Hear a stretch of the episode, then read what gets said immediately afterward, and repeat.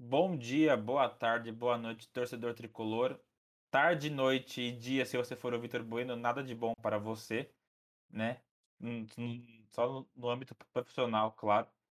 Mas enfim, é isso aí. Está começando mais um SPFC 24 Horas Cast, uma edição especial aí, semana de Libertadores. É...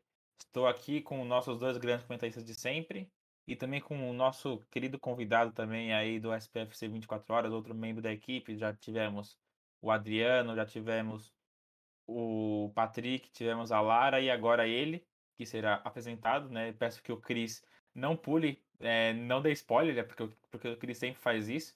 Então eu vou começar com o Igor, dando, dando boa noite. Boa noite, Igor. Boa noite, boa noite, Gustavo. Boa noite, Cris. Boa noite ao nosso convidado, que é um paneleiro, assim como o Daniel Alves. É, muito boa noite, prazer estar aqui. Eu só não desejo boa noite e nem nada de bom é, para o Vitor Bueno, falando de, de, da carreira dele mesmo, tá? Porque chega, não dá. Para o Diego também, mas enfim, detalhes. Boa noite. E outro que também está aqui conosco hoje é o Christopher Henrique. Boa noite, Cris. Boa noite, Gustavo. Boa noite, Igor. Boa noite ao nosso convidado, que hoje eu não vou falar quem é. é uma péssima noite ao senhor Vitor Bueno. Eu me recuso a falar dele, porque não dá. Não dá. Fez um gol que eu, eu acho que qualquer um de nós faria. E logo no lance seguinte ele me faz a proeza do ano e ainda coloca que o goleiro tá de parabéns. Sem condições. É. Bom, e nosso é convidado é aí, nosso companheiro de SPFC 24 horas, como já adiantou o Igor aí, também é um paneleiro, é um tantã, é o nosso lisieiro da SPFC 24 horas, curte um pagode que só ele, Murilo Zanardi. Seja muito bem-vindo, Murilo. Fala, rapaziada, boa noite. Boa noite, Gustavão, boa noite, Cris, boa noite, Igor. Primeiramente, queria dizer que se o Vitor Bueno, aquele suposto atacante, é jogador, eu sou um gol sapão. E minha única, minha única semelhança com o Dani Alves além da bola, óbvio, é que os pai toca tantã, não tem jeito. Tá vendo? Até tantão o cara toca, é impressionante mesmo. É um pagodeiro. ever. É, Pô. exatamente, o melhor possível. É o nosso ligeiro das PFC 24 horas, né? Pô, toca é nosso... cavaco, tantã e pandeiro. Tá vendo? Tá vendo? Já, é, já é 3 em 1. Já é 3 em 1. Já é 3 em 1. no Twitter a música do, do Turma do Pagode. Que isso, gente. Eu, é, eu já, então... eu já faço mais função em campo que o Vitor Bueno. Exatamente. A, além do que, é um arrasa corações, né? Isso a gente também não comentou. É um arrasa corações. Hoje, já, hoje, hoje, hoje já, já está mais preso, né? Mas é, mas é um arrasa corações. Estou aposentado vazou. dessa vida. Vazou, vazou. Mas é detalhes, deixem off, deixem off. É, isso aí. Depois da gente falar muita groselha aí, vamos, vamos partir para o que interessa. Temos muita coisa que falar. Tem jogo de Racing tem Patrocínio Master, tem Jonathan Caleri, Dario Benedetto, tem Pablo e tem Hernanes, né? Esse será aí já adianta nosso último assunto, né? Afinal, o Hernanes não terá uma, uma despedida como merece, pelo menos a princípio, né? E aí eu digo como merece, não é nem porque ele não está jogando, é porque não tem torcida no estádio. Mas eu, claro que ele, obviamente, que, que, que ele terá mais para frente, assim como o Luiz Fabiano também terá. Mas então, já que ele não será não terá a despedida dele. Hoje ele será a nossa despedida. Então vamos começar falando do jogo de ontem, né? Ontem, na terça-feira à noite, São Paulo 1, Racing 1. São Paulo empatou aí no primeiro jogo das oitavas de final da Libertadores. São Paulo voltou a, jogar uma, uma oitavas de final depois de cinco anos, a última vez sido em 2016, quando São Paulo chegou na semifinal. Né? Na ocasião, na, nas oitavas, é, tirou o Toluca, né? Toluca do México, venceu por 4 a 1 4 a 0 no Morumbi e perdeu por 3 a 1 no México. Então eu vou começar com o nosso convidado. Queria que ele falasse o que, que ele achou do jogo ontem, que, o que ele achou da escalação, né? A escalação pegou todo mundo de surpresa, se ele achou que o Crespo foi. Não sei se covarde é a palavra certa, eu acho que não, se covarde é uma palavra meio pesada, mas se o Crespo foi meio muito retranqueiro, muito conservador, que aí que, que você achou, Murilão, aí da escalação do Crespo? Mano, sobre a escalação, vou falar pra vocês que eu achei que ele fez o que tinha que fazer, mano. É, não tem como você falar que um meio campo, por mais que seja com três volantes, se você contar com o Igor, com o Igor Lisiero, com o Nestor e com o Luan, não tem como falar que o meio campo, por mais que sejam três volantes, que é defensivo. O Nestor tem muita saída de bola, o Igor também tem muita saída de bola.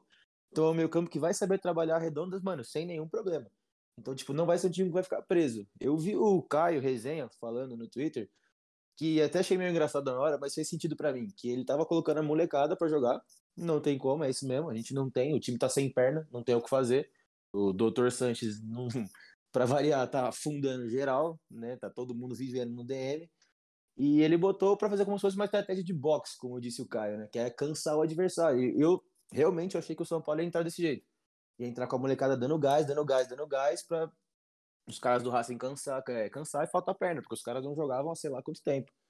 Então eu vou falar para vocês, eu achei a, a, escalação perfeita. Eu só trocaria o Igor Gomes pelo Sara desde o começo. Eu não teria entrado com o Igor Gomes na frente, porque eu não gosto muito dele nessa função.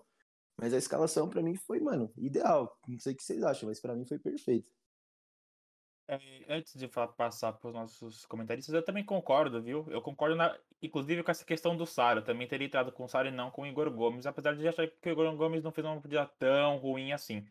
Mas eu, mas eu realmente prefiro o Sara e também fica a questão do Reinaldo também aí, né? Mas entendi a escolha do Crespo. Agora, Igor, aproveitando aí o que o, que o Murilo falou, né? Realmente não é, um, apesar de três volantes, não, realmente não era um meio campo defensivo, né? Era um meio campo com uma pegada e o São Paulo realmente no começo do jogo realmente começou com aquela pegada ali do perde, do perde pressão. O São Paulo criou uma boa chance, né? Ou teria sido uma boa chance se, se o Éder tivesse chutado no gol ou se, ou se o Nestor não tivesse escorregado é, na base do, do, do, do, aperto, né? Na base da pressão. Mas depois o São Paulo caiu fisicamente. E aí? Eu concordo com, com você e com o Murilo é, um meio-campo, eu até, até citei né, no Twitter, um meio-campo com Lisiero e Rodrigo Nestor é igual a poesia, porque eles jogam muito bem juntos. E o, o Luan defende como ninguém. É, é impressionante como esse moleque joga. Muito bom. Mas, eu, num geral, eu também gostei da escalação, né? Eu achei meio estranho, mas eu gostei. E eu só teria colocado mesmo o Sara ou até mesmo o Benítez já de início, né? Não sei se o Benítez aguentaria, mas teria ido com o Sada, por exemplo, igual eu falei no podcast anterior. O único problema é se a estratégia do Crespo foi cansar o adversário, o feitiço virou contra o feiticeiro, porque no segundo tempo do jogo o time morreu. Mesmo com alterações, mesmo indo para frente, não teve uma jogada e você via que o time não estava nem pressionando o Racing. É, chegou um determinado momento do jogo que parecia que os argentinos jogavam em casa e a gente jogava fora se defendendo com um resultado bom para a gente, né? Então, se você pega, por exemplo, da estratégia, não gostei. Acho que poderia ter, ter feito algo diferente, ter ido para cima, né? É, e até porque, lembrando, né? É, tudo bem que quanto mais você pressiona, mais cansado você fica, mas no primeiro tempo também teve um determinado momento que o Racing não conseguia fazer nada. Nada, nada, nada, nada, nada. É, e foi quando a gente criou até a oportunidade, né? Que enfim, depois a gente fala um, mais afinco, né? Mas a oportunidade que o Vitor Bueno perdeu.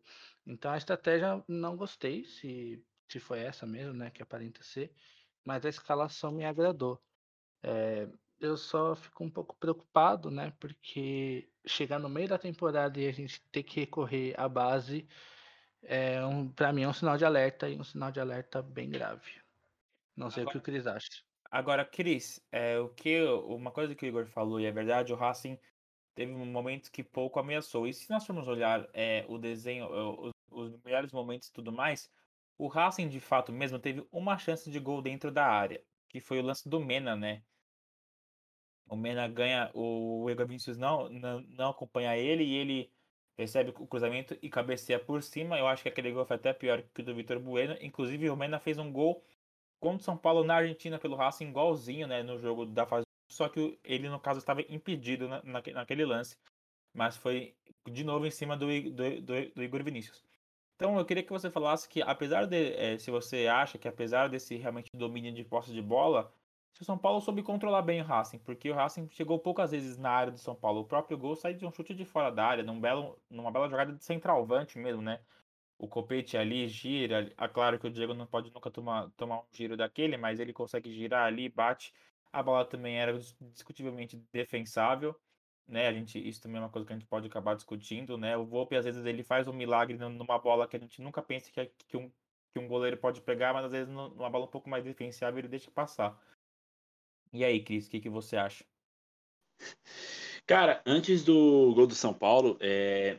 dá para perceber o tanto de erro de passe que teve dos dois lados. Era um show de erros. Ninguém acertava nada, ninguém criava nada. Tanto que uma coisa que preocupou eu na... foi a hora da lesão do Éder. Que foi um estiramento, já, a gente já sabe que ele não joga na terça-feira. É... Mas assim, os dois times fizeram um jogo equilibrado. Teve momentos que o São Paulo foi melhor e assim, poderia ter matado o jogo no primeiro tempo. Não, nem tomaria, dependendo né, o terceiro gol, o gol do Racing, quer dizer. E poderia ter feito 2, 3 a 0. É, foi erro do São Paulo não ter ganho esse jogo de ontem.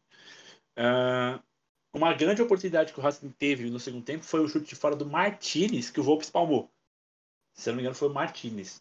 É... Mas assim, o Racing veio com a proposta de buscar um gol e segurar. E conseguiram. Um belo gol do Copete, mas assim, agora eles vão chegar. A gente sabe como que é time argentino, a gente sabe a questão de catimbar. Vai ser isso na, quarta, na terça-feira. O São Paulo vai ter que buscar essa vitória de algum jeito, porque se o Racing por acaso faz 1 a 0 no cilindro, já era. Sinto informar que não tem jeito. E pode ser com um minuto de jogo. Eles vão segurar os outros 89. Então, assim, foi um jogo equilibrado, ao meu ver. É, os dois times tiveram seus momentos. Não vi tantas oportunidades, assim, perigosas, né? Sem contar a inacreditável, inaceitável, bizarra do Vitor Bueno, a do Nestor que ele poderia ter tocado, o chute do Sara de fora. E o Racing, uma outra oportunidade. Então, para mim é isso. É, agora, o Igor, é, vamos lembrar uma coisa, um dado interessante aqui. O São Paulo na temporada ainda não perdeu com o Arboleda em campo. Né? Ontem ele mais uma vez fez uma bela partida.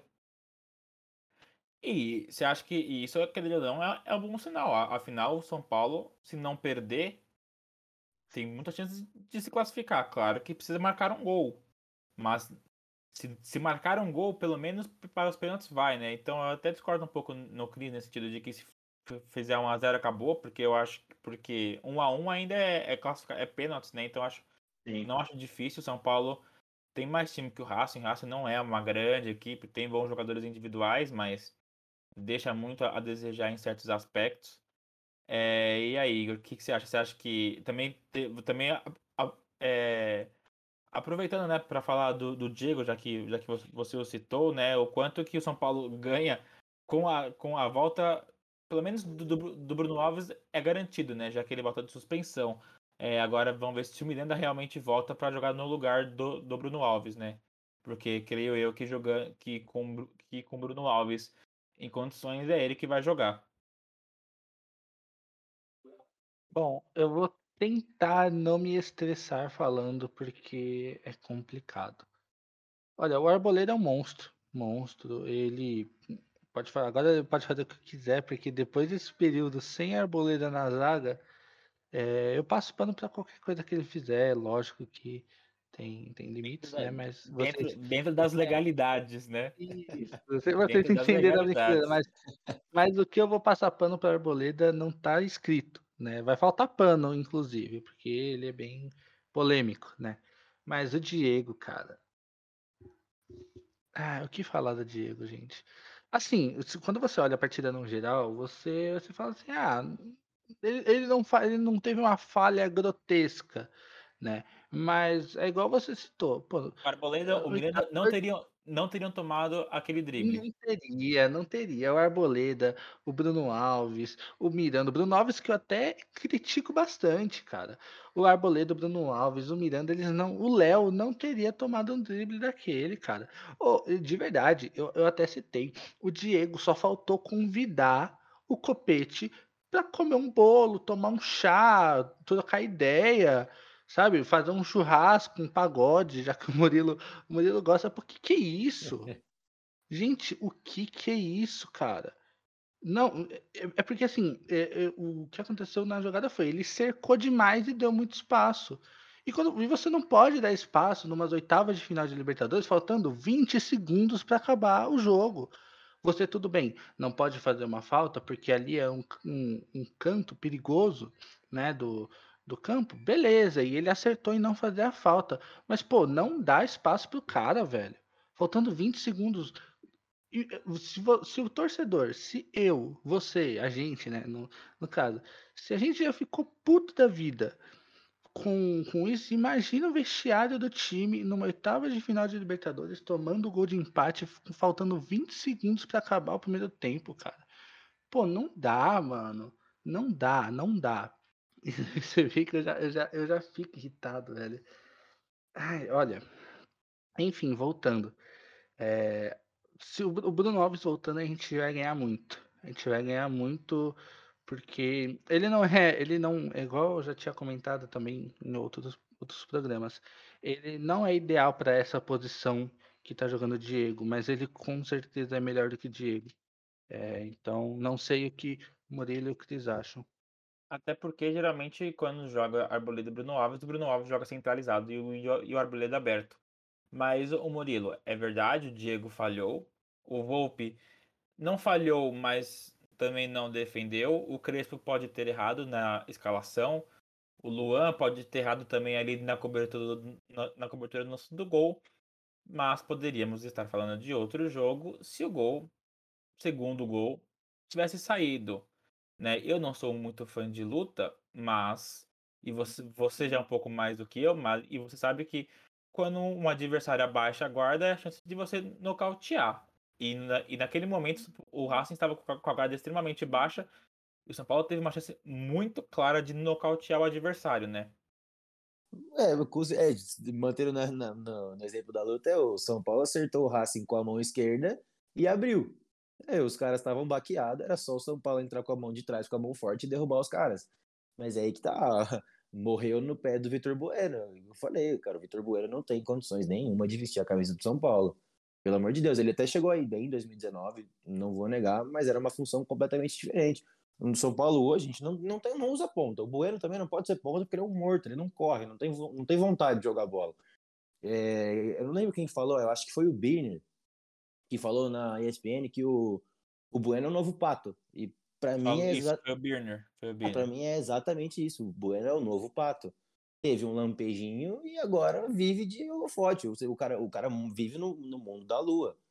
Ele, na entrevista dele ali de campo, ele falou, eu não lembro exatamente o que ele falou, mas foi inaceitável o que ele falou. Ele, falou ele meio que se tirou a culpa, né? É, ele botou o mérito no goleiro, porra. O que, que é isso? E aí, depois do jogo contra o Bahia, depois do cara fazer aquela partida tenebrosa, o maluco me posta uma foto que tem seis negros rodeando ele. Ah, pelo amor de Deus, mano, que mundo você vive, velho. Saca? Eu, eu vou falar pra vocês, eu acho que o Diego vacilou muito no gol. Mas eu boto esse empate com gols de derrota 100% na conta do Vitor Bueno. Para mim não é culpa de Crespo, para mim não é culpa de Thiago Volpe, não é culpa de Luan, de Diego, de ninguém. É culpa do Vitor Bueno. Se ele mata o jogo ali naquele 2 a 0 o esquema ia ser outro. O São Paulo ia começar a dar a bola pro Racing e o Racing não tem. O time do Racing é ruim. Vamos falar a verdade, o time do Racing é ruim. Não é um time que você fala e fala, meu, que time bom, esse time sabe jogar bola. Não é. Sem é um dúvida. Time, é um time ruim. Você deixa os caras com a bola, eles não sabem o que fazer. É tipo o Corinthians de 2017 do Carilli. Você dá a bola pros caras, os caras não sabem o que fazer. O Racing ia ficar perdido no Morumbi se ele tivesse que propor o jogo. Mas é isso. E sobre o Diego e o Bruno Alves, cara, eu gosto do Bruno, acho ele um bom zagueiro e tal. Acho que até mais pela pessoa, Bruno, pelo respeito que ele tem pelo São Paulo do que da bola que ele joga. Mas eu sinto que o Diego e o Bruno eles sofrem do mesmo problema. Os dois não sabem ser protagonista de uma zaga. O Bruno, quando tem que jogar com gente mais nova, por exemplo, quando se faz uma zaga com Bruno, Léo e Diego, o Bruno fica perdido, porque ele não sabe ser referência. O Bruno precisa do Arboleda, o Bruno precisa do Miranda. O Diego, acho que é a mesma coisa. Quando, quando o Crespo usou ele com o Rodrigo, e eu não lembro quem era o outro zagueiro, quem era o terceiro zagueiro, mas enfim, quando ele usou um esquema que o Diego era o mais experiente ali, não funcionou. Porque o Diego ele precisa de alguém que vá segurar a bronca para ele. Foi o então, no caso. Foi o Orejuela que jogou de zagueiro naquele, na, naquele jogo. Então, e o Orejuela, pô, o cara não sabe jogar zagueiro. Não é zagueiro, e, e é, ia precisar do Diego segurar a bronca, igual o Diego fez na Copinha. Por exemplo, lá o Diego segurou a bronca, mas que ele estivesse jogando de volante, lá era o cara do time. E aí eu sinto que ele precisa de alguém para manter ele.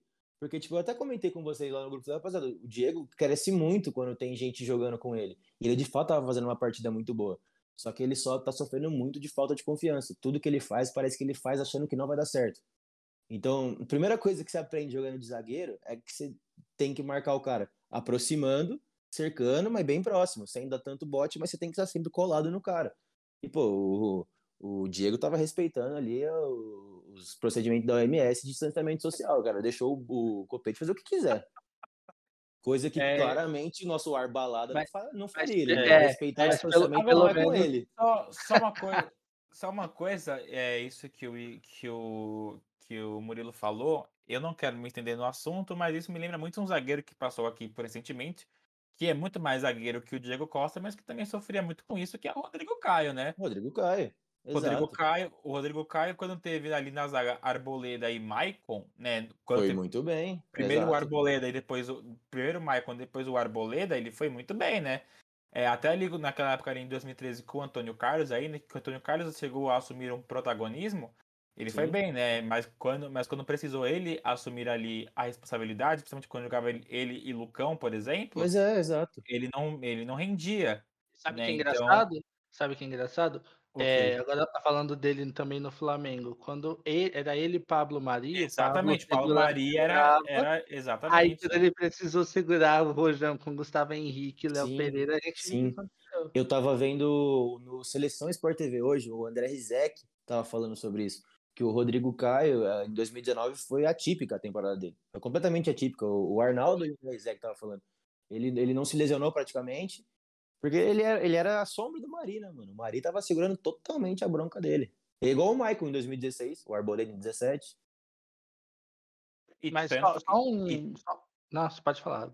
Não, é só, e tanto Eu que, e, e tanto que quando o Maicon cai de produção antes de sair em 17, e- ele também cai, né? Bom lembrar Cai junto. disso. Cai junto. É, mas enfim, né? O Rodrigo Caio já é passado no assunto na questão do São Paulo.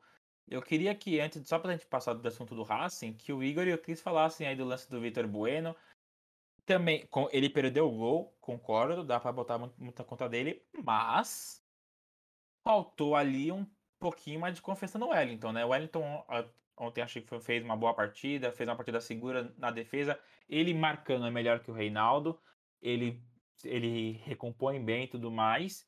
É, foi muito rápido no lance e ele conseguiu até no ele vê o erro do zagueiro, ganha, ele consegue driblar o outro zagueiro, né? Ele consegue tirar do zagueiro. É, coisa que, por exemplo, ele acha que o Reinaldo não faria isso, né? O Reinaldo talvez nem, nem estivesse ali, mas faltou um pouco mais de confiança, né? É... Meu, o cara fez a jogada toda sozinho. É, ficou cara a cara com o Arias. Se você é um centroavante, enche a bicuda, faz o gol. Se consagra, entendeu? E um gol do Wellington ali, pra ele em si, seria muito bom. Ia dar uma pressão no Reinaldo também, a questão de brigar pela titularidade. Ele prefere tocar pro Bueno pra que o Bueno se consagrasse e meio que assim, calasse um pouco do meio da torcida. Pô, Não acho que foi isso, não, mas Eu também acho que Não, viu? Eu, eu acho que Não. ele foi na segurança. Ele viu um centroavante, vai, em tese, um centroavante. exatamente. praticamente na pequena área e falou: Meu filho, faz, eu tenho chance de errar, você não. É, só que aí, você, aí vocês têm que entender que era o Vitor Bueno. Então você não pode esperar absolutamente nada. Por isso não, que o mas Nestor não então, passou a bola. Não, então, mas aí eu já ia, eu ia entrar nesse assunto, mas espera aí, o Vitor Bueno, ele é muito morto, tal, ele não sabe, ele chuta bem fora da área, mas não sabe finalizar. Mas você espera que um jogador desse que está há três anos no, no São Paulo, que já tem um certo protagonismo em, em 2019, você espera que ele resolva o jogo, nesse, pelo menos Sim. nesse sentido. Então eu, eu entendo que é, eu entendo que, claro, é o Vitor Bueno, mas também não é um Zé Mané. Não É. é, um. É, é pois também, não é um Zé Mané. Ele, ele tem. ele- quando você coloca frente a frente, quem tem que decidir? O Wellington ou o Vitor Bueno? O o Bueno, você vai dar? Exatamente. Sim, com Foi, certeza. é, foi muito que do que eu falei, inclusive, eu lembro de ter falado é, no lance do- daquele jogo São Paulo e Rentistas, né? Que, que ele perdeu o pênalti. Ali naquele jogo, ele era o mais experiente do time na parte de ataque. Ele não poderia deixar nenhum outro moleque bater o pênalti. Naquele caso, por exemplo. Tinha gente que batia melhor? Tinha. O Rodrigo batia melhor, o Bruno Alves batia melhor. Mas ele não podia. né? Ele era mais experiente, ele era centroavante do time na, naquela, naquela ocasião e ele tinha que chamar a responsa. E aí, já passando pro Igor, aproveitando isso que o Murilo falou, porque muito falou, ah, o Nestor não viu o Vitor Bueno. Ele não viu o Vitor Bueno ou ele não, ou ele não sentiu confiança em passar pelo Vitor Bueno, Igor? Para o Vitor Bueno, né?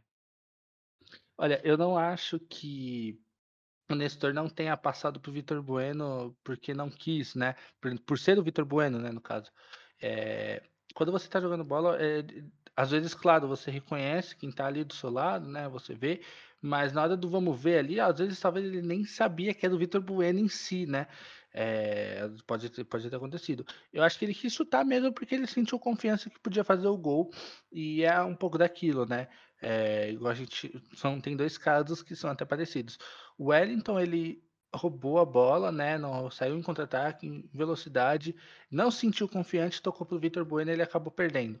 O Nestor ele, ele conseguiu essa jogada, bateu pro gol e acabou perdendo o gol também. Será que ele, se ele trocasse pro Vitor Bueno, teria feito gol? Acredito que sim, porque aquele lance provavelmente não é possível que o Vitor Bueno ia perder o gol também. Mais fácil que o primeiro, né? Era mais muito mais que o fácil que o primeiro. primeiro. Tava muito mais fácil, não é mais possível. fácil. Não é possível. Mas eu não acho que tenha sido por ser o Vitor Bueno eu acho que ele só sentiu um, é, se sentiu confortável, né? Mas, cara, é, inacre- é inacreditável também o timing, né? Eu É. até tinha comentado aquilo. Quando é pra tocar, não toca. E quando é para quando não é pra tocar, eles tocam, velho. É. Foi inacreditável aquela noite. Não, mas eu acho que é isso que o Igor falou mesmo, viu? Porque, tipo, o Nestor, querendo ou não, é outro cara que busca fir- se firmar no time, né, mano? Ele precisava também de um golzinho, você parar pra É pensar. isso. O cara, ele precisa. também. Ele tá cavando a vaga dele. Então, se ele faz aquele gol, ele dá uma escalada na disputa por posição ali. Fala, o cara que mostra, pô, Crespo, calma lá, eu também tô aqui. Saca? Porque, tipo, o Nestor foi o primeiro titular como volante do São Paulo. Tudo bem, a gente não tinha o Lisieiro ainda. Mas foi o primeiro titular. Então, acho que se ele faz aquele gol, a moral dele sobe muito. E eu também, fa- falou brincando só, tipo, ah, viu o Bueno, não tocou. Mas eu acho que, sinceramente, ele nem pensou em tocar a bola pro Bueno. Ele só tom... Não tem nem tempo de pensar, só tomou a decisão e foi. É, agora vamos continuar falando um pouco do jogo, mas sem falar do jogo. Afinal, ontem, o São Paulo começa só com um atacante.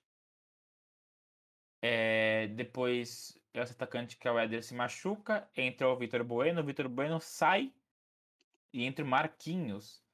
E aí você pergunta, que que, onde você quer chegar com isso? É que o Pablo não entrou, né? O Pablo hoje, ele é para centralvante, o que a quinta, pensando no Luciano disponível, né, jogando como atacante, ele hoje fica, então hoje ele é a quinta opção. Ele ainda fica atrás do Rigoni, tem também entrado depois do Rojas, então você coloca aí ele como uma sexta opção do ataque, talvez ali só à frente do, do Galeano, né? Então, por toda, apesar de toda, eu falo ruindade, mas acho que ruindade é muita, é muita, é muito forte mas por toda a má fase que ele vive, que ele, e pelo, pelo futebol que ele nunca conseguiu alcançar no São Paulo, eu entendo ele não jogar, mas é esperado que o jogador de 30 milhões com 30 anos entre no lugar de um menino que tem que tem 19 e que fez e que só tinha jogado um jogo pelo profissional, né, né, Cris? Então, cara, eu não consigo entender por que, que o Paulo ainda não tem chance, de verdade. É, é bizarro. Tipo, você Não, priorizar. Não, eu acho que entender dá, né? Dá pra entender, Não. porque ele não tem mais chance. Mas a questão é Sim, que mas- tá tendo- a questão é que os que estão tendo chance na frente dele, no caso do, do, do Vitor Bueno, talvez mereçam menos chance do que ele, né? certeza. É... Vamos lá. O Pablo ele pode ser um cone em campo? Sim. Tem momentos que o Pablo é um cone. Então não tem como discordar. Mas assim, cara, é. Por que, que ele não tem chance? É, é isso que eu não consigo entender. Você valorizar, priorizar que o moleque da base jogue, no, entre no time e você deixa o Pablo fora, eu acho um erro total do Crespo. Porque assim, é, para mim, minha opinião, claro, vocês podem discordar, óbvio. Eu, no jogo de ontem em si, eu não teria colocado o Vitor Bueno no lugar do Éder. Eu teria colocado o Pablo. O Pablo ele pode ser tudo de ruim, né? Mas cara a cara com o goleiro ele sabe fazer. Aquele lance do Vitor Bueno, por exemplo, ele faria o gol tranquilamente. Pelo menos isso a gente pode meio que concordar. É, me preocupa muito, porque pelo investimento que o São Paulo fez no Pablo, ele não ter oportunidade, ele não jogar, e quando joga é um show de horrores, é, me preocupa muito. E aí fica aquela dúvida: qual vai ser o futuro dele? Porque ele não vai sair daqui de São Paulo por 30 milhões ou mais. Isso é fato. Né? É, mas então é isso, né? Agora sim, Murilo, eu te pergunto: se o Pablo é hoje a sétima opção do ataque, a sexta opção do ataque, enfim, e ele, ele tendo, tendo as sondagens que ele teve na semana passada, por que, que usaria ele no, contra o Bahia no, no, no, no sétimo jogo, né? Por que, que não começar? Por que, que não fazer o inverso? Por que, que não começou com o Marquinhos contra o Bahia, já que era para jogar com o time reserva, e colocasse o Pablo hoje, ontem no caso, né? Cara, então é que para mim a contratação do Pablo é uma coisa que envolve envolve tanta, tanta é tipo é muito maior do que só uma contratação de um jogador, né? Se você vê quando o Pablo foi foi contratado, ele foi contratado em 2018. E foi um ano que, porra, 2017 a gente quase caiu. Saca? Então era uma era uma, era uma... Não, o Pablo o Pablo foi 18 para 19. Então, 18 para 19. Sim. 18 para 19, vindo de, de uma temporada ruim em 2018 uma temporada que a gente quase caiu em 17, então, tipo, o São Paulo precisava de uma contratação. O São Paulo tinha se apequenado. Vamos falar bem a verdade. O São Paulo, tá, o São Paulo jogava como time pequeno. E se você disputar com o Palmeiras, se você disputar com o Flamengo, uma contratação de um cara que brilhou na temporada, era importante pro São Paulo. Fazer aquela loucura financeira, no momento, é irresponsável? Talvez, mas valia a pena. Era importante pra gente, pra gente resgatar senso de falar, pô, calma lá, rapaziada, a gente ainda é o São Paulo. Os caras ainda querem vir jogar aqui. A gente ainda tem a nossa moral. E, pô, é que assim, a temporada do Pablo pelo Atlético Paranaense vendeu um Pablo que o Pablo nunca foi. O Pablo nunca foi um goleador. O Pablo nunca foi um cara que tem o trato com a bola igual ele tem, teve no Atlético. Ele não é, o Pablo é isso. É o centroavante espirituoso. Naquele ano, né? Naquele ano de, de 18, né? Porque mesmo, porque mesmo em anos anteriores ele nunca teve nunca foi, é, nunca foi aquela temporada vendeu um Pablo pra gente que não existe. É, o Pablo é sim um jogador voluntarioso, que se doa à equipe, mas o Pablo não tem, não tem como. Ele, ele não é um centroavante goleador, ele não vai te dar as características de um 9, tipo Luiz Fabiano, matador, domina dentro da área. Não precisa nem falar do Luiz Fabiano, tipo Allan Kardec, por exemplo. Já, tá, já não é. O Pablo já não tem as características do Kardec, longe disso. E para ele ter virado tipo, quinta, sexta opção e ter jogado pela sétima, eu acho que para mim sou como uma estratégia. Tipo, o São Paulo desembolsou uma grana no cara. Então eu acho que o São Paulo não tá afim de só liberar o Pablo, igual liberamos o Tietê. Então eu acho que ter colocado ele para jogar no sétimo jogo e mostrar para todo mundo que ó, o Pablo tá sendo preterido até pelo Marquinhos, que acabou de subir da base eu acho que é um jeito de São Paulo tentar cavar alguma transferência para algum mercado alternativo, uma Arábia da vida, algum mercado bem alternativo assim, fora do Brasil, que não vai jogar o Pablo para nenhum lugar vai tentar trazer um pouco de grana de volta. É a única situação que eu vejo. Porque assim, não tem como, a gente precisa de um 9. O Pablo não é esse 9, mas ele é mais 9 que o Bueno. Se ele não vai jogar, já jogou o sétimo, não, manda 9, para algum né? mercado alternativo. Bueno o Bueno não é um 9, ele é um 9. Não, não, o Bueno não é, Bueno não é jogador. Vamos falar a verdade? O Bueno não é jogador. E. É, é, é, pra mim é isso. O São Paulo claramente está tentando buscar uma, cavar uma vaguinha no mercado alternativo. Porque no brasileiro não tem mais como. Agora, o Igor, pra gente encerrar esse, esse assunto Pablo aí. Assim, convenhamos, o São Paulo ele sempre teve sorte em vendas, né? Por exemplo, só um exemplo aqui rapidinho.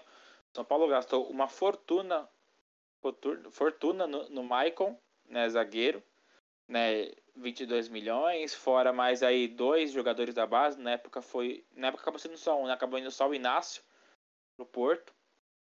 E e assim, né, e ele fez tudo o que fez depois, na né, Libertadores, até foi bem no, no Brasileiro, mas em 17 foi muito mal. E o São Paulo, pensando, já era um jogador um pouco mais velho. Eu acho que esse bobeira deve, devia ter a mesma idade do Pablo, até na época ali, 27, 28 anos. É... 29, mais ou menos. E ali o São Paulo nunca pensava em sequer conseguir vender pelo preço que vendeu, mas o São Paulo teve lucro. O São Paulo vendeu ele pelo, pelo Galatasaray por 27 milhões de reais, né? Eu acho muito difícil acontecer isso com o Pablo. Então, convenhamos, o São Paulo aí pagou 27 milhões pelo Pablo, o prejuízo, o, o prejuízo já tá, o prejuízo já tá aí, né? Então, você acha que vale a pena vender? Você acha que vale a pena uma troca? Você acha que tem que manter no elenco? O que, que você acha? É, eu acho que o que eu teria feito, né? Eu teria feito diferente. Eu teria. Eu não, teria deixado ele completar sete jogos, eu teria ido atrás de uma troca. É, a gente também pagou uma nota né, no, no Everton foi menos que no Pablo, né? Mas ainda assim foi muito dinheiro, 18 milhões. 18 milhões. E a gente conseguiu uma troca pelo Luciano que no final valeu a pena, né? Então eu teria batido, né, em alguns clubes, é, sondado alguns jogadores, ofertado o Pablo para alguém, porque você fala assim, ah, quem vai querer o Pablo? O Pablo ele não, não tá jogando bola, mas você, você, ele sabe fazer gol. O que provavelmente acontece é que ele deve estar tá desmotivado, é, a torcida também já não olha ele com, com bons olhos, a relação desgastou, né? A relação já desgastou. É, eu não digo também que ele, fa, ele joga com má vontade, né? Mas novos ares são sempre bem-vindos quando você não está performando bem, né? É, então eu teria, teria visto uma troca com alguém, né? Ou, ou, até mesmo algum jogador que não tem o, a grife, né? Que o Pablo tem, mas teria procurado alguém para trocar, porque eu, só complementando, né? Acho muito, muito, muito difícil alguém de, até de mercado, mercado alternativo é, bater aqui no, no Morumbi questionando o valor do Pablo. Eu acho muito difícil, muito difícil. Então, eu acho mais fácil você negociar ele no cenário nacional, que ele tem essa grife, do que no cenário internacional, que, querendo ou não, o Maicon é uma situação diferente porque ele já jogou na Europa muito tempo no Porto. jogou um bom tempo no Porto. Jogou um bom tempo no Porto. E, e, as pessoas lá fora já conheciam ele, né? O Pablo, mais perto que ele chegou, foi jogando no Real Madrid B, né? Então é uma situação muito, muito diferente. Eu acho muito difícil que alguém investiria uma grana pesada nele e de outro mercado. Acho, acho que seria mais fácil, mais fácil negociar ele por aqui no Brasil mesmo coisa que provavelmente não vai acontecer esse ano ainda. É, vou lembrar só essa questão de troca, né? Que o, o Vigor citou aí do Luciano pelo Everton, né? Teoricamente, São Paulo pagou, acabou pagando aí 18 milhões pelo Luciano. Até se você pensar, é um dinheiro que valeu mais a pena do que no Everton. Mas isso aconteceu exatamente com o Vitor Bueno, né? Lembra, o Vitor Bueno chega em 2019 por empréstimo do Santos, né? É, ele estava na época no Dinamo de Kiev, se eu não me engano, junto, junto com o Tietchan, inclusive. É, e ele chega por empréstimo. E no final do ano, São Paulo, ele fez um. 2019, ele foi sem dúvida o melhor jogador de São Paulo no Brasileirão. Foi o artilheiro do time, foi fundamental para o time chegar na Libertadores, na fase de grupos, né? Isso a gente não pode negar. É, depois ele parou de jogar, vai saber o que aconteceu. Mas o São Paulo trocou ele, né? Trocou ele pelo pelo Raniel. O São Paulo tinha pago 13, 13 milhões no Raniel, né? Que chegou também em julho de, de 2019. E o São Paulo pagou, mandou o Raniel para o Santos e, e, ficou com o Bueno em definitivo. O contrato dele vai até 2023, final de, de 2023, então tem aí mais dois anos e meio de contrato. Né? Então essa é também mais uma curiosidade aí, né? E eu não vou julgar nesse troca, porque para mim na época e eu acredito que para todo mundo na época foi uma troca excelente, né? Até porque o valor é. dele, se eu não me engano, era em, era em torno de 30 milhões e São Paulo acabou comprando, ficando por 13, né? Então, ainda, ainda hoje, vai como... Gustavo, hoje, por exemplo, você acha que o Raniel teria feito algo diferente do que o Vitor Bueno fez no geral? Até não, hoje é... eu não acho que essa tá ruim. Até hoje não. eu não acho ruim. Não, eu não acho também, não acho, até porque por tudo que o Raniel passou também é complicado falar do Raniel, né? Questão com filhinho, depois trombose, Covid, é bem complicado falar do Raniel, né? É, no São Paulo ele não jogou o que se esperava, né? Ele também, ele nunca foi aquele artilheiro no Cruzeiro, mas ele chegou, o Cuca pediu o 9, o São Paulo trouxe ele, ele fez um gol só, se eu não me engano, né? Então, mas eu também não acho que foi uma troca ruim até hoje. Até pelo que o Vitor Bueno tinha jogado em 2019 e pelo que o Roniel não tinha, né? E, o, e querendo ou não, São Paulo precisava de um 9 naquela época, porque o Pato não jogava e o Pablo estava o Pablo tava machucado, né, na, na, época. Então, depois em 2019, você tinha o Pablo e o Pato de volta com uma esperança, né? Querendo ou não, no final, em 2020, você ainda tinha uma esperança no Pablo. Porque em 2009 ele quase não jogou. Né? Ele jogou aí muito pouco, ficou muito tempo lesionado e tudo mais. Então você talvez esperasse, a, gente esperava que ele tivesse ali uma certa regularidade de jogos e teve, né? Mas não teve na questão de desempenho. Falando em centroavante, vamos passar para os próximos assuntos, que ainda é Jonathan Caleri, que está aí negociando com São Paulo. São Paulo fez uma nova proposta para, para o Deportivo Maldonado. Espero que a resposta ainda saia, né? Deu, deu prazo para esta quinta-feira, quinta-feira agora, dia 15 para a resposta. Eu já adianto que é muito difícil, eu acho, na minha opinião, e também não sei se vale a pena. A proposta são, de, apesar de ser, de ser pagamento até 2024 e começando só ano que vem, é uma, é uma proposta que gira em torno de 46 milhões de reais. O que é muito dinheiro, que por exemplo é quase o dobro que o Pablo custou. Né? Caleri é melhor que o Pablo, a gente não está aqui para discutir isso, eu até acho que é. Mas ele vale quase o dobro? Numa idade, mais, numa, numa idade avançada que dificilmente vai ter uma revenda assim de, desse tamanho? Eu acredito que não. E você, Cris? Ah, arriscado demais, para falar a verdade. É 46 milhões no Caleri. É, a gente até conversou muito sobre ele, né? É, e assim, ele não vale esse investimento. Não vale mesmo. Eu acho que assim, o Deportivo Maldonado quer se aproveitar do, do São Paulo, né? Só que o Casares a gente sabe muito bem que ele não vai fazer uma loucura dessas. E assim, se fossem gestões anteriores, eu não duvidaria nada. Ele vir por esses 46 ou até mais, ser a maior contratação da história e o medo de não vingar ser imenso, sabe? É, ele não vale 46 milhões, para mim não vale nem 23 também. É, mas é aguardar. Eu acho que o Caleri não vem, pelo valor também, mas sinto informar aos torcedores de Jonathan Caleri que ele não vai vir nessa janela e eu espero que o assunto Caleri morra, porque eu já não aguento mais. Agora sim, o Murilo, eu entendo, o Caleri tem a grande identificação, é um bom jogador, teve, teve sim a sua passagem não muito boa na Europa, mas é um bom jogador, mas também não é o cara que vai chegar para resolver tudo. Mas eu queria saber de você se você acha que a torcida do São Paulo e principalmente também a diretoria do São Paulo precisa entender que não existe só o Caleri de centroavante no mundo, né? São Paulo também aí está notícia de agora a pouco do Marcelo Razan estaria também tentando a contratação do Benedetto, da Ario Benedetto, que é até uma contratação mais difícil do que o Caleri, né? O Benedetto pertence ao, Olympique de Marseille e, e aí ganha, ganha mais de um milhão por mês, né? Tudo mais. O Caleri talvez salário nem seria grande, o grande problema, ele chegaria em torno ganhando de 400 mil, que eu acho um salário bem ok para ele e, e para a realidade do São Paulo. Mas chegar pensando em num, num Benedetto ganhando mais de um milhão tal, e pelo preço é, é complicado. Mas o que você acha? Você acha que o São Paulo tem que realmente ir atrás do Caleri ou você acha que o São Paulo tem que analisar o mercado, ver, de, ver diferente? Porque assim, vamos concordar, eu vi um tweet agora há pouco, não vou lembrar de quem, eu acho que foi daquele Lucas Duran, que é um São Paulino bem fanático por futebol sul-americano, e ele tem bastante disso, e eu concordo com ele, né?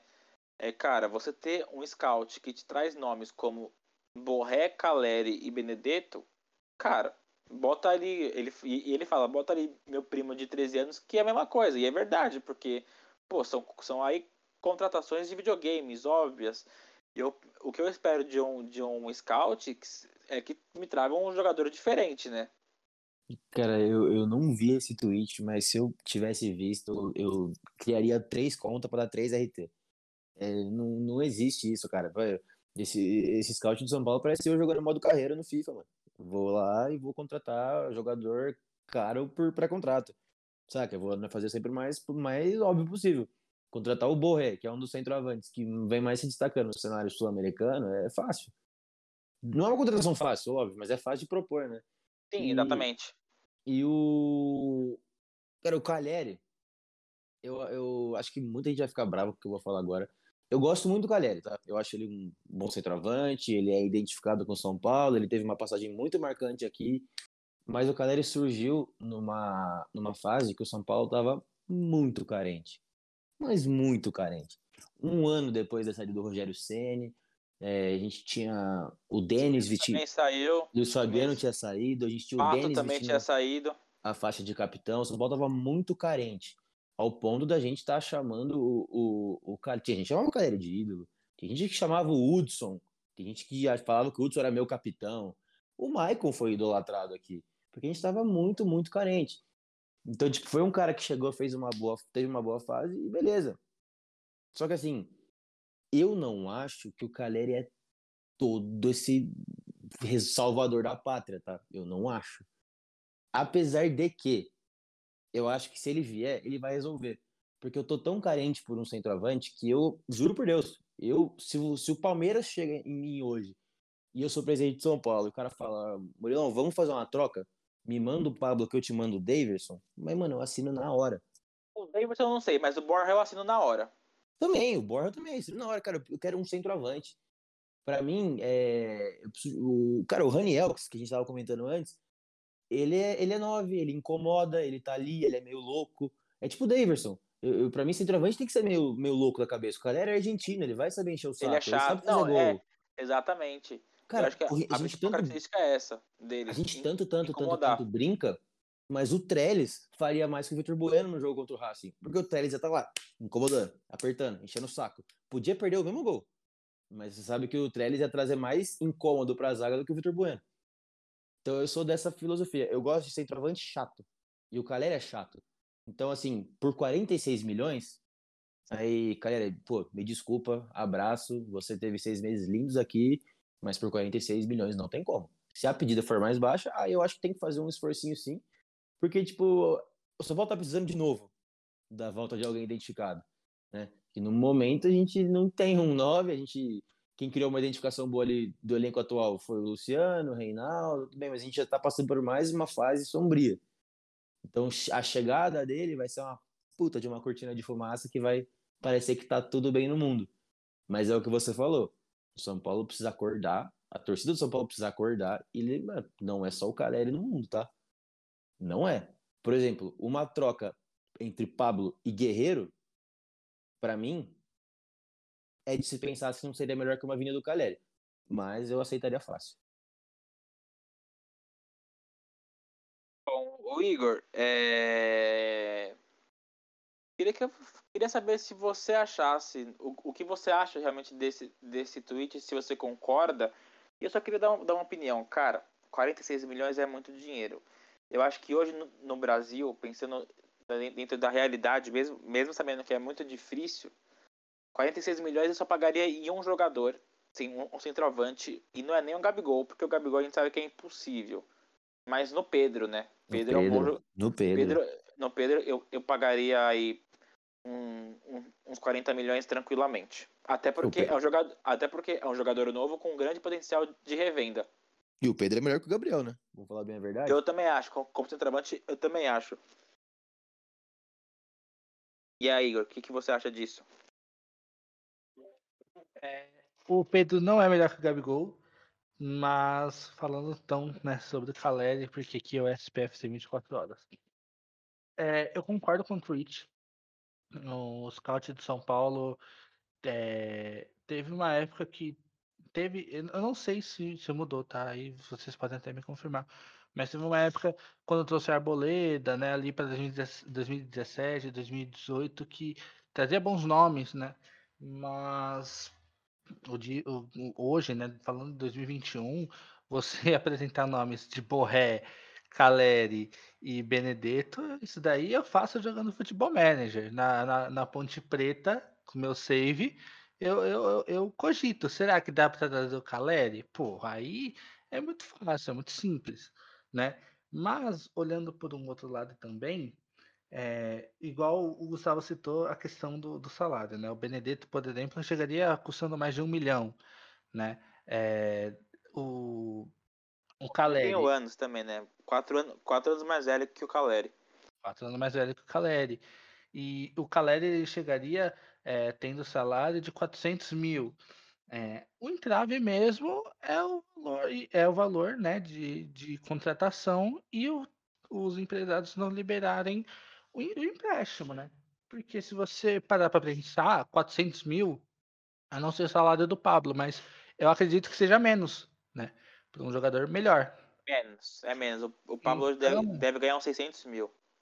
É isso. Então, quando você para para olhar, é uma contratação que ela até faz sentido, né? E é só, só, citando também o Scout, né? Que eu não acho mil maravilhas, mas trouxe o Facundo, né? E o Facundo, ele tá jogando bem na base, pelo que eu não, não, não acompanho muito, né? Mas pelo que. Mais ou posso, menos, né? Ele é, é que, a, que a questão do Facundo hoje não é nem futebol, né? É físico. Ele ainda tá muito fisicamente abaixo dos outros, mas hoje já no Majestoso, ele meteu entrou gol, e né? acabou. E meteu um gol. gol bonito, viu? Um gol de centralvante ali. Sim, pode, pode, ser uma, pode ser uma boa aposta, né? E é um nome diferente, não é um nome muito não era um nome muito badalado, apesar dos, do, de ter um histórico de gols bem, bem grande, né? Mas de toda forma, eu acho que a, que a contratação do Caleri ela é uma contratação que faz sentido, né? E ela faz sentido também em viés econômico, o único entrave que é, é mesmo a contratação definitiva, né? Os 40 milhões que estão pedindo nele, que não vale a pena nunca, né? 40 milhões é, é nível de Pedro para cima mesmo. Você não pode investir 40 milhões no Caleri. Se você investe 27 milhões no Caleri, que foi investido no Pablo, é muito ainda também. É, eu também acho. Então, é, a, gente, a gente tudo bem, está vivendo numa numa época que está tudo inflacionado? Sim, né? Quando você para para ver esses valores, é, é, muito mais caro do que as contratações dos anos passados, né? Ainda mais quando você puxa 2010, né, lá atrás. Mas você pega 44 milhões, né? 45, arredondando. Mais 15 milhões você contrata o Arrascaeta. E eu sempre vou pegar isso de exemplo, tá? Porque o Arrascaeta custou 60 milhões para o Flamengo, mas ele deu resultado. Ele deu resultado. Focável. E, Sempre e, falo isso. Exato. E, e, não só a questão de deu resultado. Ele é mais jogador e influencia mais no campo do que o Caleri influenciaria. Então você para e pensa, vale a pena? Não vale. Não vale 40 milhões. Não vale 40. Hum, mas eu não sei se o Caleri ia influenciar tão pouco no jogo, não, viu? O Caleri precisa de meia para entregar a bola nele. Ele tinha o Ganso em 2016. Hoje ele vai ter o Benítez. Vai ter o Rigoni jogando por ali. Então eu acho que meia para chegar a bola dele ele vai ter. E o cara era um cara que se a bola chegar nele, ele vai, fazer, vai botar para dentro. Ele, ele, sabe fazer isso. Sabe, então, tipo, sabe. É, eu seria muito a favor não, da vinda dele, mas não por esses 46 milhões, né? Ele não vai ser, ele não vai ser o cara que ele não tem a, a característica de segurar a bola, né? Ele, não, é. ele aliás, ele inclusive é muito igual o Brenner, né? O Brenner também, quando, quando tinha que carregar um pouco mais a bola, sempre tinha, sempre tinha dificuldade. O Brenner e o Caleri são realmente jogadores que são finalizadores. São Sim. finalizadores. E hoje, que, né, que, na verdade, o que o São Paulo precisa, de finalizadores. Porque o São Paulo hoje tem esses outros atacantes que carregam a bola. Tem o Éder, um pouco menos por questão física, mas tem o Rigoni, tem o Luciano, tem o próprio Sara, quando joga ali de segundo atacante. Né, mas hoje o São Paulo precisa daquele, daquele finalizador. Tinha o Brenner, o Brenner foi vendido, né? Tinha que ser vendido, porque as condições do São Paulo é, nos fazem, a, é, levam a isso, né? Exato. Mas, cara, Mas. é, é só, só respondendo ao Murilo, ele, ele se, ele, se ele chegasse, ele iria marcar gols, muitos gols, isso eu não tenho dúvidas. Mas, para mim, você desembolsar 45 milhões na contratação de um cidadão, se ele não fizer pelo menos chover, ganhar É, dois é. campeonatos brasileiros e uma Libertadores, não vai ter valido a pena. Não, Então, eu concordo. Por esse é valor, sim. trazer um cara que seja unanimidade, unanimidade. E não, não existe essa, não existe possibilidade de você gastar 45 milhões num cara que se você, é, até voltando para esse assunto, que se o scout trabalha e faz um trabalho bom, ele consegue achar um cara de 8 milhões, de 23 anos, que vai entregar parecido. Então, é, não tem como. Que por mais que a gente tenha a memória afetiva do Caleri de um, um bom centroavante, hoje ele vem meio que como uma incógnita, né? Sim, tem isso também. É claro que também a gente tem muito, acho que, na verdade, é, esse, esse amor pelo Caleri diz muito sobre os sucessores dele do que sobre ele mesmo, né? Ali, além do Brenner e Luciano, depois dele, nenhum centroavante que veio, né? É, Gilberto, Chaves, aí depois o Diego Souza, Trellis, Carneiro, Pablo. Teve o Prato nenhum. também. Quem?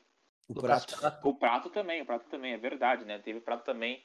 É que o, o, o Gilberto e o Chaves ainda vieram em 16, né? Pra substituir o Caleri e o Kardec, que na época saíram juntos, né? E o, o Prato veio depois em 17 também. E o Prato, acho que né, não entregou também o que se esperava, né? Então, ele fez menos gols que o Caleri jogando, jogando o ano inteiro. O Caleri fez 16 em seis meses, o, o Prato fez, se não me engano, 14. Isso mesmo. Então, o Diego Souza também fez 16, mas também fez jogando o ano inteiro, né? Então, e aí veio o Brenner, que finalmente, e o Brenner e o Luciano que passaram dos 20 gols no ano, né? Aliás, menos do ano, né? Porque tanto o Brenner quanto o Luciano começaram a jogar já no Brasileirão, na, met- já, né, do início do Brasileirão pra lá, né? Então, tipo, não tiveram nem Luciano- Paulistão. O Luciano chegou, acho que por volta da quarta, quinta rodada, por Foi aí. quarta rodada, foi quarta rodada contra o Bahia, o Brenner um pouco depois, né? O Brenner ainda marcou um gol no, no Paulistão contra o, o Novo Horizontino naquele jogo lá, é estranho, né? Enfim, de toda a polêmica. Estranho Mas não, ele, né? se, ele Só se É. firmou, ele se assalto. firmou ele- mesmo, ele se firmou Quando- mesmo no clássico Corinthians. Corinthians, é. Acho que foi sétima rodada, oitava rodada, É, coisa. mais ou menos isso. E, e- e, na verdade, e mesmo ali, depois de um tempo, ele chegou a ser. Ele foi a alguns jogos reserva e aí ele virou titular e, mar, e, e começou a, a marcar mais gols, mas ele entrava e marcava, né? Então, acho que também essa questão do Caleri também diz muito sobre os seus sucessores. E sobre esse erro, né, do São Paulo aí na questão de achar um centroavante, ou nem não um erro, né, mas às vezes trazer um cara e esperar que ele desempenhasse alguma um, né, ter um bom desempenho e acabar não desempenhando. É, só sobre o scout, né, é bom lembrar que o São Paulo aí teve, se não me engano, em 2019 teve a questão ali da polêmica de dois de dois ex de dois profissionais que eram do Corinthians, né, e a, e a torcida acabou caindo em cima, se não me engano, eles até foram demitidos, eu não vou lembrar exatamente se eles, se eles chegaram a ser, mas enfim, né. Agora, senhores, né, já falamos de todos e agora infelizmente temos que falar disso, né? Acho que infelizmente não, né? Acho que o Hernanes tem uma história bonita demais pra gente ficar, infelizmente, ele hoje não sai por detrás das portas, ele hoje sai pela frente.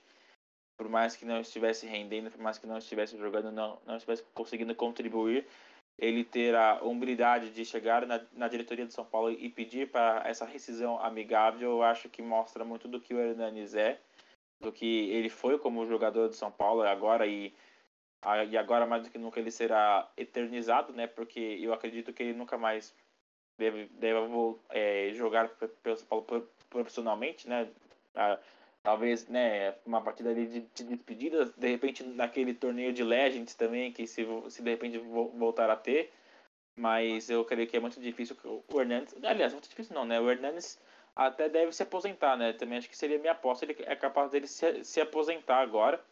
É, mas enfim, é, faltam palavras para descrever a importância dele, por tudo que o São Paulo fez nos, nos, últimos anos, no século mesmo. Ele, sem dúvida, hoje é um dos principais jogadores da história, né? Não só por ter ganho três, três brasileiros, mas por ter evitado o maior vexame da história. Ele também, assim, é a maior decepção dos últimos anos também, né? Mas isso, infelizmente, é uma coisa que às vezes nem o próprio jogador pode controlar, porque às vezes o corpo não, não responde, né? A, a hora chega para todo mundo, infelizmente. Então, queria aí que, começando aí pelo nosso convidado Murilo, que falasse algumas palavras para o Hernanes, falasse da situação dele chegar, pedir para rescindir, ele acha que não deveria ter, ter, rescindido, enfim, diga aí, Murilão. Cara, se eu tivesse uma coisa para falar pro Hernanes, se eu encontrasse ele, ficasse cinco segundos na frente dele, se eu tivesse uma coisa para falar, eu só ia falar, cara, muito obrigado. Eu acho que essa rescisão do Hernandes mostra muito sobre a pessoa que ele é. Saca? Tipo, o cara percebeu que ele não estava sendo utilizado. Ele ficou desconfortável de estar ali, de estar ganhando bastante dinheiro, ele não se preocupou. Cara, o tanto de vezes que eu tive que ler gente falando que o Hernanes estava sugando o São Paulo, eu ficava assustado. Sabe? Eu, eu, eu sinto que eu tenho uma dívida pessoal com o Hernanes. Porque assim, eu não tô nem comentando aqui sobre a primeira passagem dele, que quando ele foi, ele se formou, ele teve problemas, ele foi quase dispensado, ele foi emprestado, ele voltou muito bem, virou esse craque, a gente sabe que ele é. Mas, cara, quando você tá na China, obviamente jogando em um nível técnico abaixo, um nível físico muito abaixo, você já não tá mais no auge da sua carreira. Já tá consideravelmente com uma idade avançada. Você recebe uma ligação. Você vê o seu clube do coração, que você é ídolo, passando pela fase mais difícil da história, podendo ser rebaixado, e você topa colocar sua idolatria em xeque, podendo ser rebaixado pela primeira vez na história do clube, e você estando abaixo fisicamente, abaixo de uma forma competitivamente falando, você tá abaixo. E você resolve vestir a camisa e falar, pô, esse aqui vai ser meu último gás. Eu vou dar o último gás da minha carreira e eu vou salvar o São Paulo. Eu não vou deixar esse time cair. E o cara volta em 19 jogos. Se eu não me engano, ele fez 9 gols e deu 3 assistências.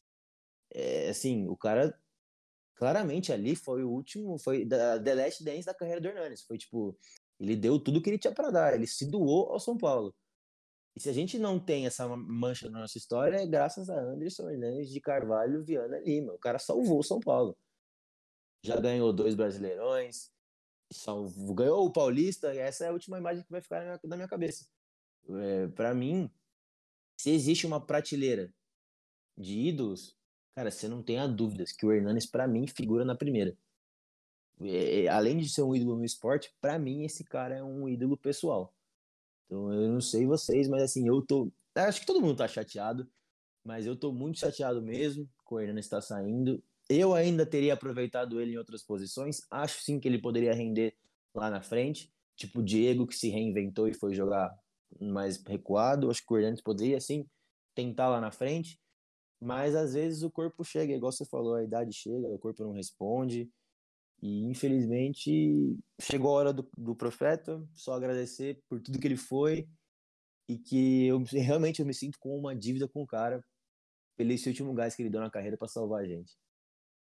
Cara, é isso que o, o Murilo falou mesmo. A, a palavra pro Hernanes, né, se eu pudesse encontrar ele, seria obrigado também.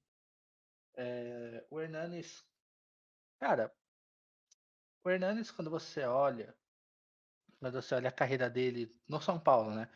Ele teve também uma carreira fantástica, genial, fora, né, na, na Itália. Mas olhando no São Paulo mesmo, quando você olha a carreira do Hernanes, cara, é irretocável é irretocável. Quando você olha a pessoa, o caráter Hernanes, irretocável. Irretocável. E tudo, tudo que aconteceu, né? Tudo, tudo que ele acabou não jogando né, na segunda passagem, não foi por, por querer, né? Igual o modelo citou, de gente comentando que ele estava sugando dinheiro do São Paulo, né? É, de fato, ele tem um salário alto, né? Ele, ele tem um salário alto que a gente até debateu, poderia ser utilizado em outros, outros jogadores, né? É um salário bem elevado mesmo, mas o, o dia de São Paulo jamais, porque nunca foi por falta de vontade. Você via ele incomodado de não conseguir render, você via ele tentando, se esforçando, quando ele ainda tinha né, redes sociais que ele acabou deletando, mas quando ele ainda tinha ele postava vídeos é, se exercitando, tentando retomar um, um físico que acabava não deixando, né, por conta da idade. Cada corpo funciona de um jeito, mas é, é, é complicado, cara, é complicado.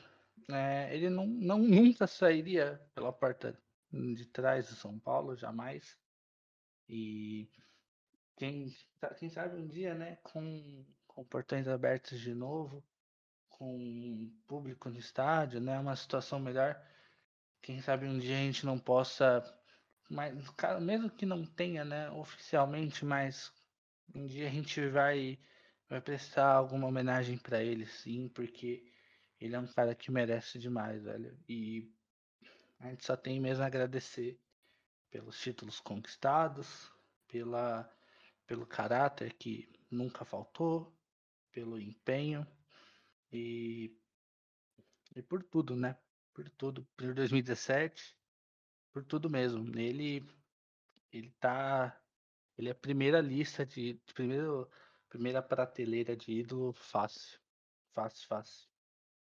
Falar do Hernanes pra mim é voltar aos, à minha infância, né? É, eu gosto sempre de falar que eu venho de uma família toda corintiana, né?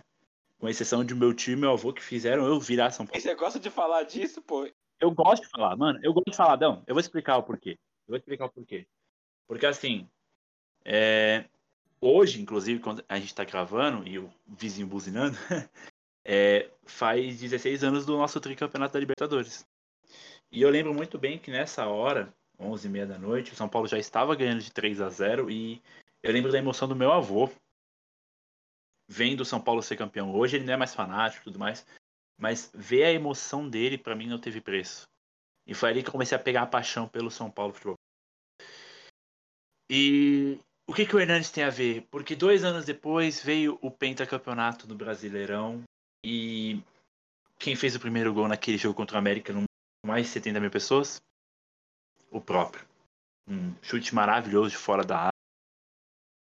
Primeiro dos 3 a 0. É, até postei no Twitter um dos gols que passa 12 anos, mas tipo, eu sempre gosto de rever por todos os fatores possíveis, porque todo mundo sabe que eu também é, sou muito fã do Washington, o Coração Valente. E aquela partida de São Paulo contra o Botafogo de Ribeirão Preto em 2009, é, meu, pra mim foi uma das melhores que eu já vi do Hernandes, sem sombra de dúvidas. Ele dando uma assistência, é, famoso é, lance do jeito que eu vou ter que falar, né? O lance pornográfico, né? Que ele dá um, uma chapadinha bem no pé do Washington e ele mata o goleiro do Botafogo. É, meu, faz eu relembrar tantos momentos bons. É, isso nem precisei citar 2017. É, o Hernanes hoje, assim como o Igor falou, assim como o Murilo, assim como o Gustavo também deve. Para mim, é a primeira prateleira fácil. Não tem como. É, por tudo que ele fez pelo São Paulo. Você vê a, a estreia dele, se eu não me engano, foi com o Botafogo, aquele 4 a 3 que. Desculpa, gente, não dá. O cara reverteu 3 a 1 Não, mas a partida grande em si foi contra o Botafogo. É, meu, como, como assim? Tava 3x1 pro Botafogo. Teve até o meme do Jair Ventura lá comemorando que nem um louco o 3x1 e do nada o Hernandes entra junto com o Marcos Guilherme e muda o jogo. É... São Paulo e Cruzeiro até a gente falou no grupo, né? Um jogo marcante com dois gols do Hernandes, uma assistência pro gol do Arboleda. Cara, a gente só tem a agradecer. É... Acho que a unanimidade de qualquer torcedor do São Paulo agradecer muito ao Hernanes por tudo que ele fez nesse tempo. A gente sabe do que aconteceu nesses últimos meses, dele não tá vindo jogando bem, não tá mais em forma. A gente sabe que é a idade. A idade chega, cara. É, é triste pensar que a gente não vai mais ver o Hernanes em campo. E assim como o Murilo também falou para terminar, é pô, você vê a pessoa fora de campo. É diferenciado, velho. Ele é diferenciado. Ele merece todo o sucesso do mundo e com certeza vai ter, né? É, fora de campo a gente sabe da vida boa, vamos dizer assim, que ele tem, né? Com a negócio de vinhos dele. E é isso, cara. É, é emocionante Assim como é emocionante lembrar tantos momentos bons que o São Paulo me proporcionou e graças a ele. É algo muito bom, de verdade. emocionante falar do cara, né, mano? Demais. Nossa, é demais, cara. Demais, é, demais, demais. É, é, realmente é isso mesmo, né? A gente fica bem emocionado aí de falar do Hernandes. É um cara que nos proporcionou várias boas emoções, grandes emoções, momentos, recuperações é, e tudo pelo que ele fez pro São Paulo, né? E a gente fica muito triste por ver ele, um cara que queria ajudar, mas não conseguiu, e fica mais puto ainda da vida, desculpa palavrão, quando, quando, quando você vê um cara que pode ajudar o São Paulo, mas não quer, prefere ir para a seleção olímpica, né? Mas isso não é assunto para hoje, não é um assunto para a gente falar, porque acho que a gente merece só fo focar no Hernanes e por tudo que ele fez. Enfim. Mas é isso, senhores. Nesse clima bonito, nós encerramos. Muito obrigado, Cris. Hum. Ah, é, tem uns palpites para São Paulo e Fortaleza, né? É, então começa aí, Cris, já que você jogão, lembrou. hein? Tem jogão, sábado. Se não me engano, é Fortaleza 7 de da noite, né? Eu acho que é 5 da tarde, se não me engano. Confirmado, 5 da tarde. É... Horário da horinha, né, mano? Mas, Bom pô, horário, seria muito horário. melhor. Pô, se fosse com o público, seria o melhor horário possível. Nossa, a melhor hora que tem pra ir é sábado da tarde. Namoro em jogo é a melhor hora que tem pra ir. Sábado da tarde. Melhor do que 9 da noite. Aceitem. Bom, a gente sabe que vai ser um jogo pedreira. Eu acredito que vai ser o mais difícil São Paulo e Fortaleza desde a volta do clube para a Série A, né? da- ainda com a época do Rogério. Pelo que o Fortaleza vem vivendo, né? Fortaleza, se vencer o São Paulo, vai a 24 e pode terminar a rodada na vice-liderança. E São Paulo não pode bobear, não. Eu acredito na, eu vou acreditar na vitória. Vamos lembrar que São Paulo vai reserva, porque terça-feira é decisão com o Racing. É, Eu vou de 2 a 1 chorado, mesmo placar do ano, pass... do ano passado, não, do ano retrasado, que foi no Pacaembu com aquele jogo das, a- das abelhas. 2 a 1 pro São Paulo, Esse jogo. e é isso. Igor, seu palpite para São Paulo e Fortaleza, os Coringas de Voivoda. Tá difícil esse time aí, hein? Esse esse time do Fortaleza, rapaz, eu vou chutar, é, porque diferente de certos participantes deste podcast, eu não aposto contra o São Paulo. Mas, mas, é, eu vou de 0 a 0 Não, 1 a 1 porque o Fortaleza vai acabar marcando gol. 1 a 1 1 a 1 O Paulo adora tomar um gol. E, e- e ainda mais porque deve jogar William de volante, Bruno Alves, Diego Costa, deve jogar toda. Rodrigo, deve jogar toda, toda, toda, toda essa turma aí, então um gol a gente sai no lucro ainda. Murilão, o nosso convidado, nosso, nosso lisieiro das PFC 24 horas. Qual o seu palpite? Cara, nos últimos cinco jogos do Fortaleza, eles só passaram em branco um jogo, que foi contra o Grêmio. E desses cinco jogos, apenas uma derrota. É... Cara, vai ser um jogo difícil, hein? O... Esse Voivoda aí tá embaçado. O Fortaleza tá jogando muita bola. É... Pra mim, aquele jogo contra o Galo, que, os... que eles viraram no finalzinho, foi emblemático. A... a presença do Fortaleza em campo é muito boa. E é aquele papo, né? Vai de reservão e é torcer pra não, não dar BO. Eu vou apostar igual o Cris, porque eu sou otimista, não consigo imaginar qualquer cenário que o São Paulo não vença. Eu ia falar goleada, mas vou ficar um 2x1 e tá bom. Bom, eu ia apostar no 1x1, mas já que o Narciso roubou meu, co- meu, po- meu, meu comentário, não, meu, minha aposta, eu vou no 1x0 São Paulo. Não sei se com gol no final do jogo, igual foi contra o Bahia, mas eu vou no 1x0. Mas é isso, senhores. Agora sim, para encerrar de vez esse podcast, hoje um pouquinho mais longo. Mas é É, isso. Cris, muito obrigado, viu? Cara, obrigado a você, Gu, por mais uma vez estar comigo nessa. Ao Igor, que trocou o jogo para nós. É, Murilo, satisfação total, irmão, por ter aceitado tão rápido assim e vir participar com a gente. Venha mais vezes, tá mais que convidado. E é isso, gente. É, Seja o que Deus quiser na terça-feira.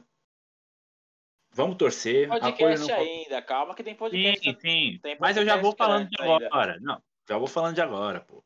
É, mas vamos acreditar que terça-feira, se Deus quiser, a gente consegue uma classificação heróica lá na Argentina. Tira esses caras, faz a festa aí, jornalistas brasileiros choram. Vocês... Grande abraço pra todo mundo. É isso. Valeu, Iguinho. Tamo junto. Valeu, valeu, valeu, valeu, Gustavo, valeu, Cris, valeu, Murilo, pelo papo. Sempre bom estar aqui com vocês e é isso. É, é orar muito, viu? É orar muito, porque complicou, hein? Mas vamos, vamos com fé que vai dar tudo certo. 2 a 2 é nosso. E É isso. valeu, valeu. É isso. Murilão, valeu demais aí ter, ter o convite aí de última hora. Você, nosso parceiro aí de SPFC 24 horas já há algum tempo, né? Nossa equipe muito boa, muito grande. É, como, o Cris, como o Cris falou, tá mais do que convidado sempre, né? Aí. Então é isso aí. Valeu, valeu, Murilão. Rapaziada, muito obrigado pelo convite. De coração, curti demais participar. Tava falando, vou dar aquela cornetada agora, tava na hora de me chamar já. Mas sempre que precisar, tamo aí. O, o Cris achou que eu era o Arboleda, terror do OMS, perguntou se eu tava em casa numa plena quarta-feira à noite. Temos dúvidas, Murilo. Temos dúvidas. E motivos não faltam. Mas aí, pô, prontamente acertei o convite de vocês aí, mano. Foi um prazer, uma honra. Sempre que precisar, dá um toque que nós está dentro. É isso aí, pessoal. É isso aí. Sigam o SPFC nas, nas redes. O SPFC 24 horas nas redes sociais, no Twitter, no Instagram, no Facebook. Né, o SPF, sempre no SPFC 24 horas. Muito obrigado a você que nos ouviu até aqui e também para encerrar, né, deixa o nosso, o nosso de toda a equipe do SPFC 24 horas um e eu, tenho, eu tenho certeza que todos sentem isso e eu falo por todos um muito obrigado por Hernandes por tudo que ele fez pelo São Paulo. É isso, gente. Valeu, grande abraço.